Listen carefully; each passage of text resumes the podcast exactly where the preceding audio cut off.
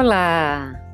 Sejam bem-vindas todas as pessoas que acompanham mais este episódio da série de podcasts do projeto Contar Mais Uma História, Bibliotecas Comunitárias e a Expansão das Comunidades Leitoras, uma parceria entre a Universidade Federal do Sul da Bahia e a Biblioteca Ajuda, no Arraial.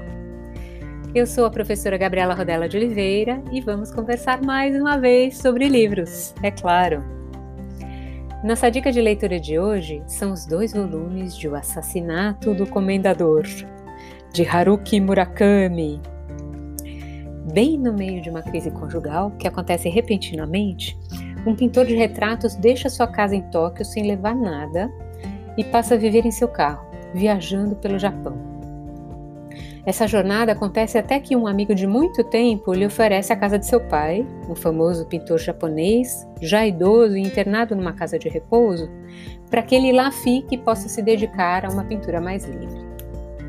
Na casa, ele ouve ruídos estranhos e descobre um quadro pintado pelo famoso pintor Tomohiko Amada, chamado O Assassinato do Comendador.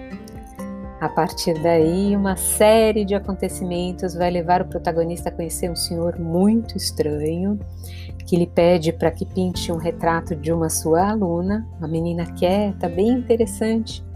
E mundos paralelos ao real surgem e vão se imbricando com uma verossimilhança incrível.